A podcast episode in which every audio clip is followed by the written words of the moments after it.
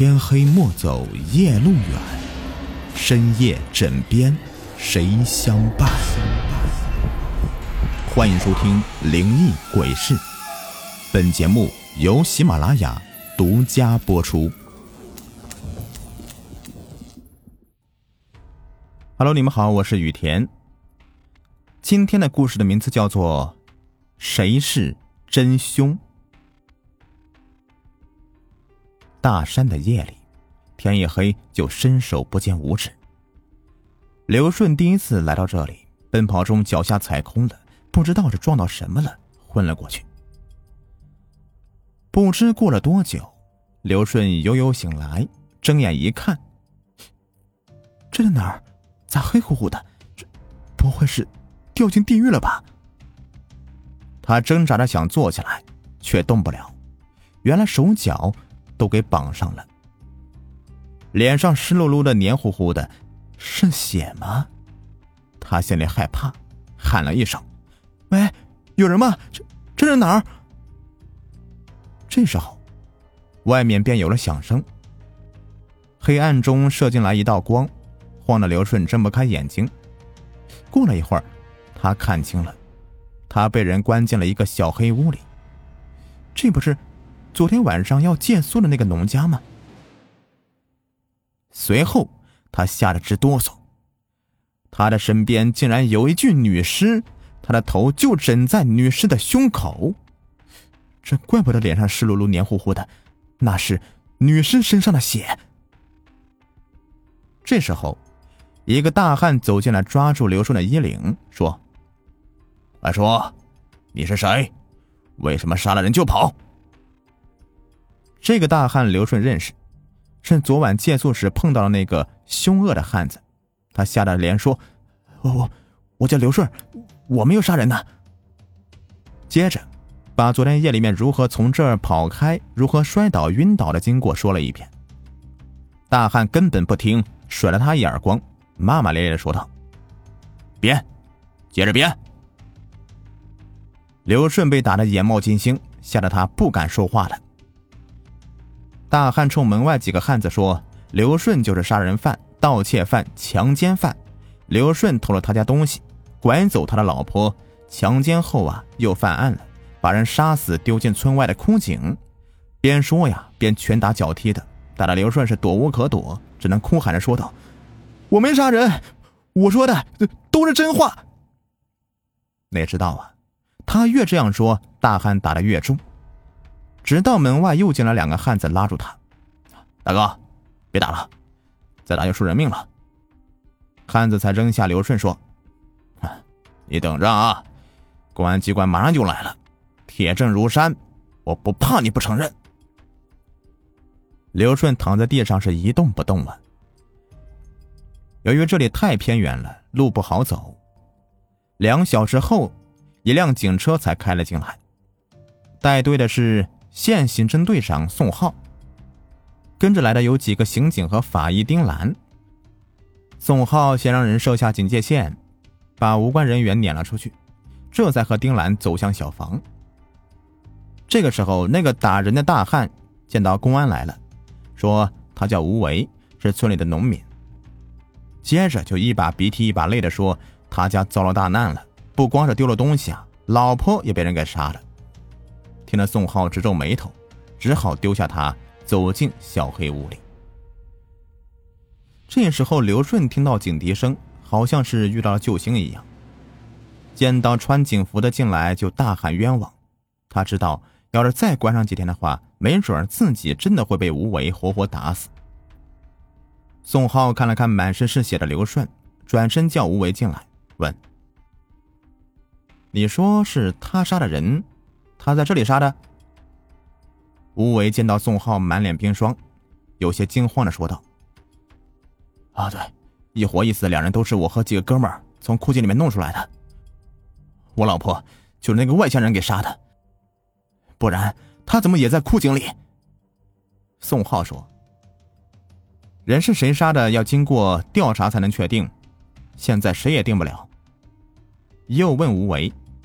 刘顺身上的伤是不是从枯井里面弄出来就有的？吴伟说是。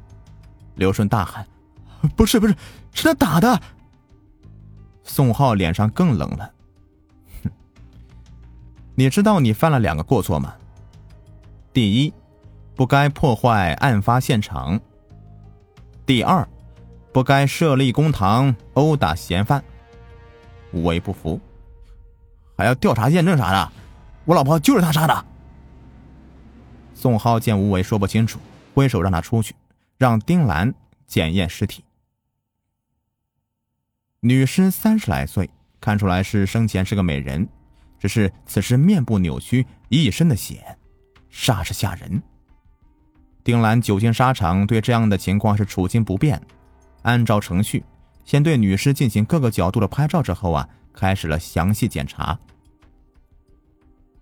宋浩叫人解去刘顺身上的绳子，换上手铐，给他简单的清理一下伤口，然后才带他去枯井做现场勘查。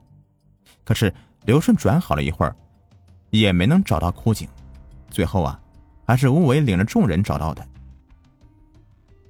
这枯井里面已经没什么的了，除了几个鲜明的大脚印，现场已被吴伟他们踩的是不成样子了。但宋浩还是发现两样东西，悄悄的用镊子夹起来，放进了塑料袋里。从空井处回来，丁兰呢也验完女尸了，过来报告说。女尸是被杀猪刀刺中心脏致死的，刀口与吴伟交上来的刀身相符，刀柄上的指纹是刘顺的。可是，他想不明白，吴伟亲子的确是被杀猪刀刺死的，但那么大的力量绝对是不是一个人做的，倒像是几个人握着一把刀同时发力导致的。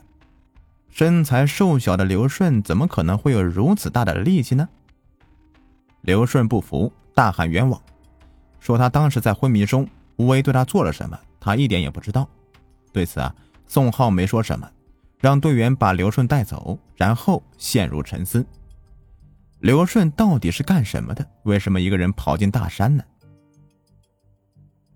经过调查，刘顺五岁时就死了父母，成了孤儿。二十岁离开家乡，四处打工赚钱糊口。案发前一天。刘顺听说山里面有个老中医，年纪大了，想招个弟子学医，就从县城赶到这里。走到这个小村庄呢，已经是天黑了。刘顺怕山里面有猛兽，不敢走夜路，想找户人家借宿。走到一个独门独院时，听到院子里面有人声，就上去敲门。谁知道啊，没有人应声。刘顺就趴在门缝里面往里面看。见院中站着一个凶恶的大汉，听见他敲门，恶狠狠地走了过来。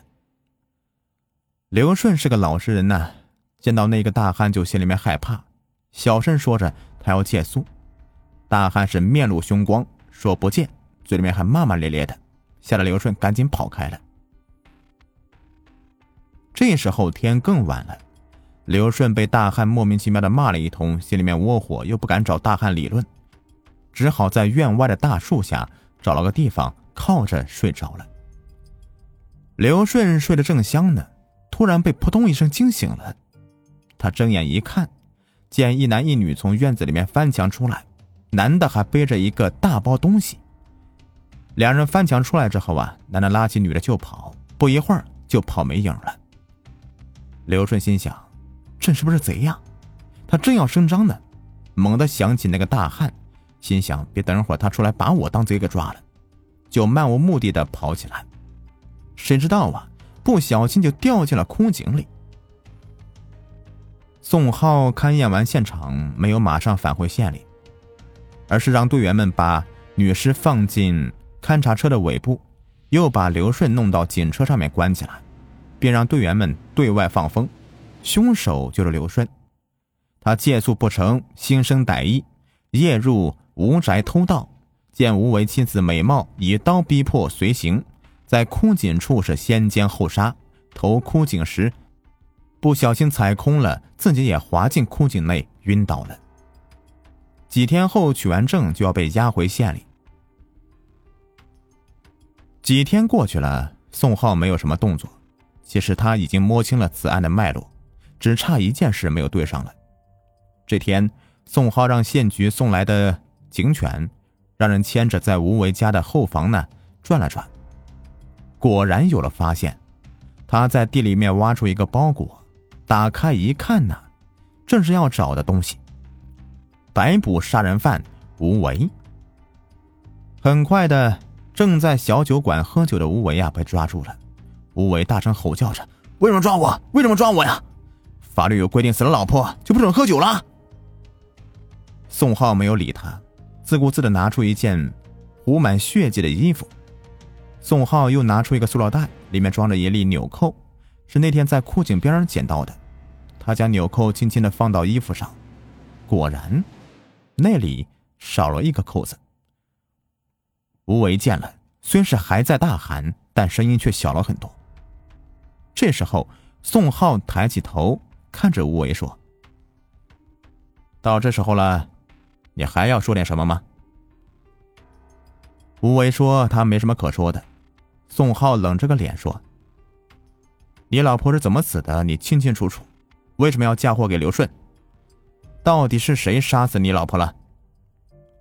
不是我。吴伟低下头去。我恨那个臭婆娘，杀他千刀我也也不解恨。你们要是找不到凶手的话，就算我杀的吧。这叫什么话呀？可是宋浩听了之后，什么也没有说。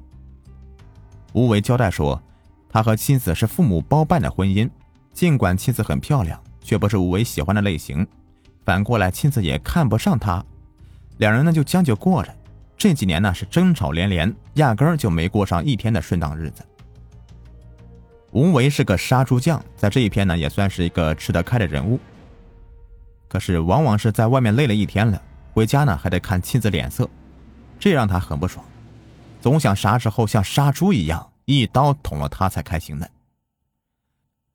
机会终于来了，那天吴伟在外面杀了十几头猪，很累了，回到家呢想吃口热乎饭，可是进屋一看呢，妻子连火都没点呢，他气得转身关门准备出去，却赶上刘顺呢来借宿，他更是气不打一处来，大骂一通啊，骂跑刘顺。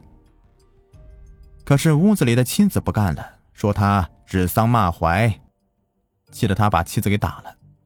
挨打后的妻子啊，哭着跑出去，他出去找了一会儿没找到，回到家呢，正巧碰到刘顺进屋偷东西，听到声音呢，跳墙就跑了。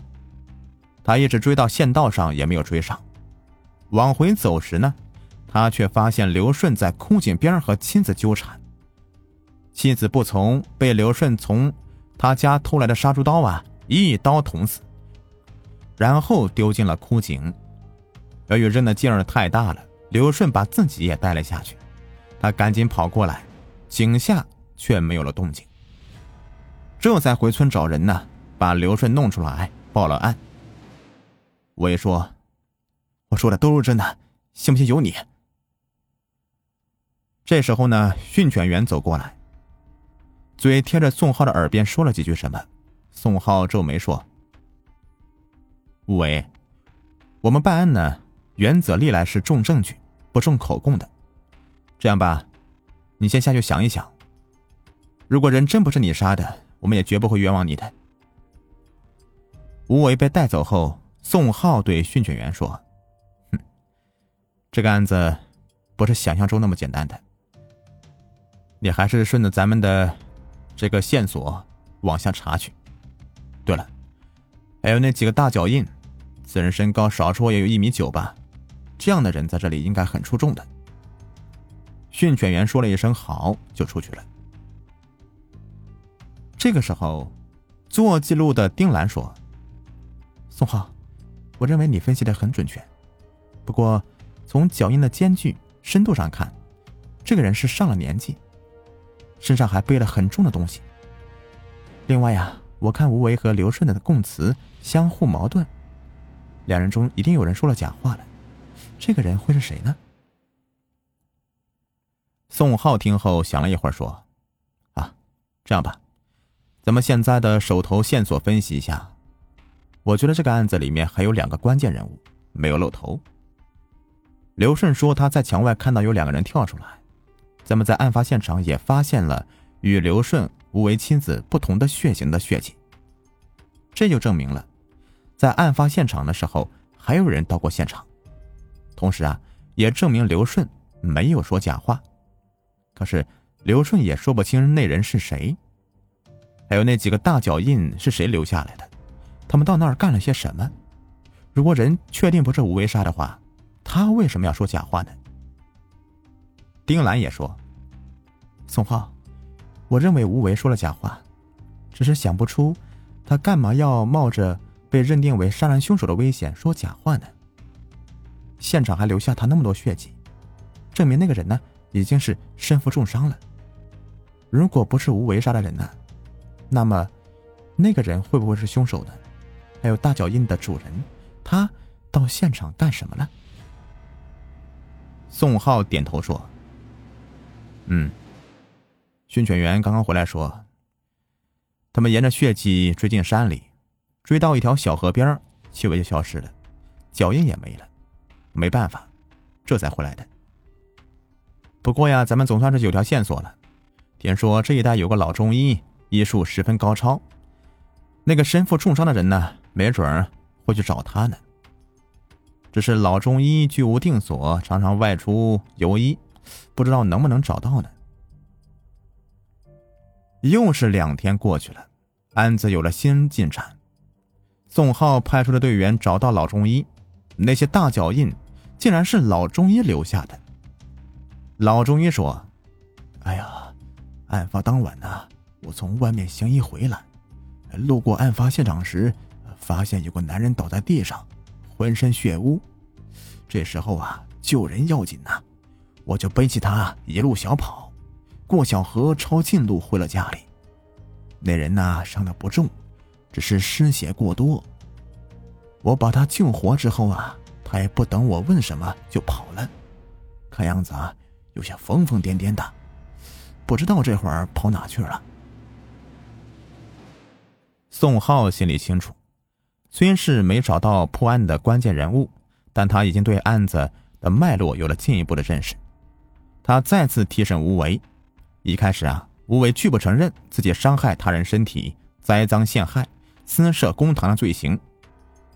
但当他看到一样东西后，立马就住了嘴。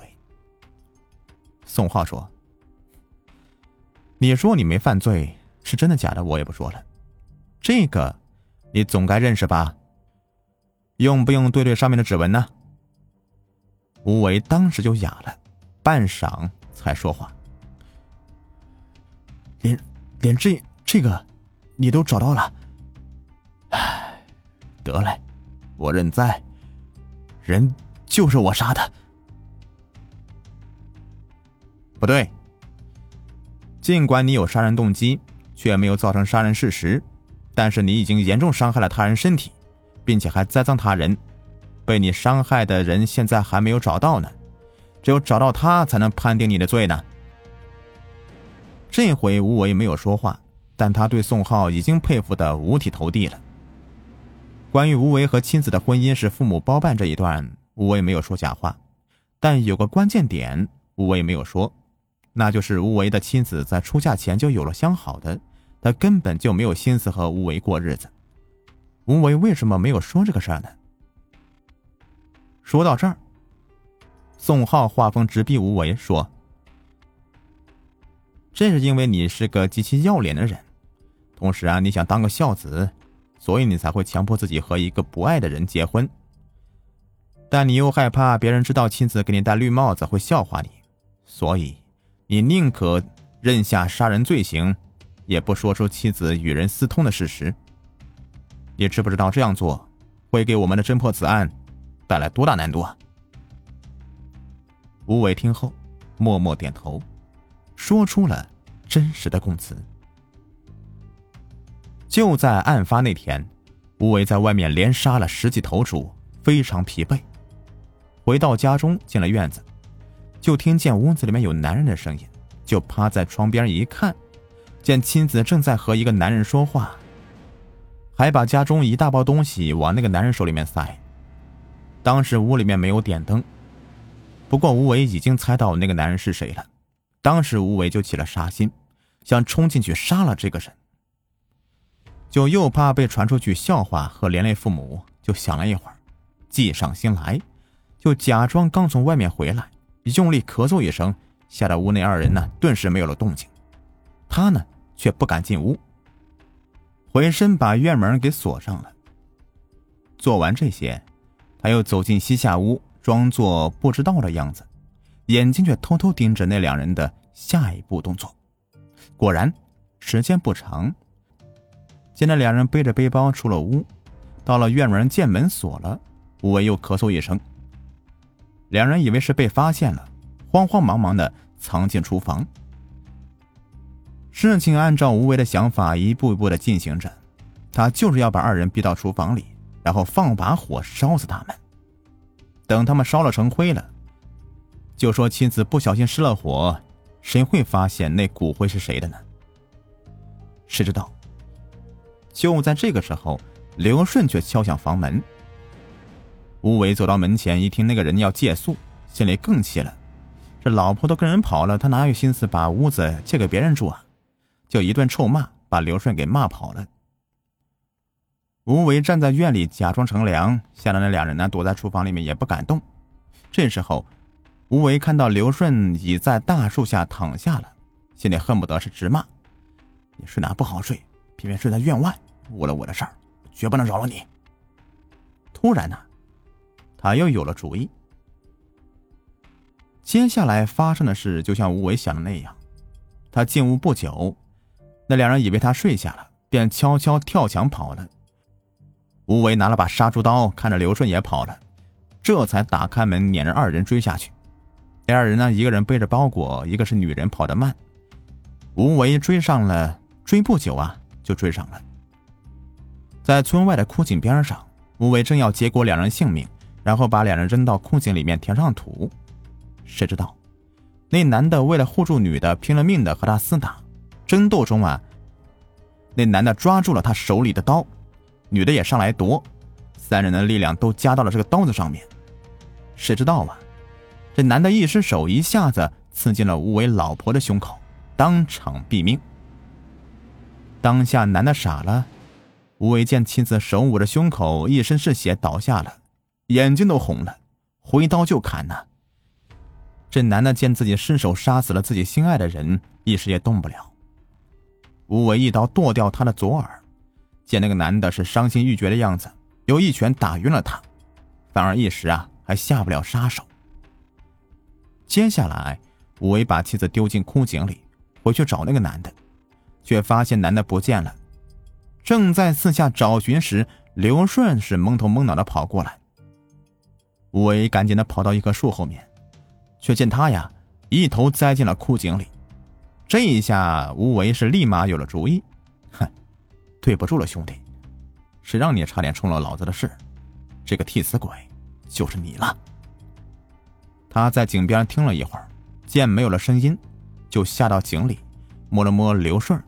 以为是摔死了呢，就把杀猪刀上的指纹给擦掉，让刘顺握在手里，这才回了家呀。他脱下染血的衣服，这才发现不知什么时候竟然掉了一粒纽扣，他也没有在意，把血印埋在院后，回屋躺下了。没等天亮呢，他就叫上一些人寻找一夜未归的妻子，找了一圈呢，在枯井那儿。找到妻子的尸体，那时候刘顺还没有醒呢，就这样发生了后来的事了。案子真相大白了，凶手不是刘顺，他当场释放。无为伤害他人身体是栽赃嫁祸，证据确凿，被依法逮捕。那个被无为割掉左耳的男人及本案误杀他人的真凶却没有找到。不料啊。就在警车带着吴为要离开村子的时候，一个满身血污、疯疯癫癫的男人呐，突然跳出来，挥动手里的树枝击打着吴为，边打边喊：“吴为，呃，还我耳朵！”宋浩赶紧说：“快，抓住他，本案告破。”好了，这个故事呢就说完了，感谢你们的收听。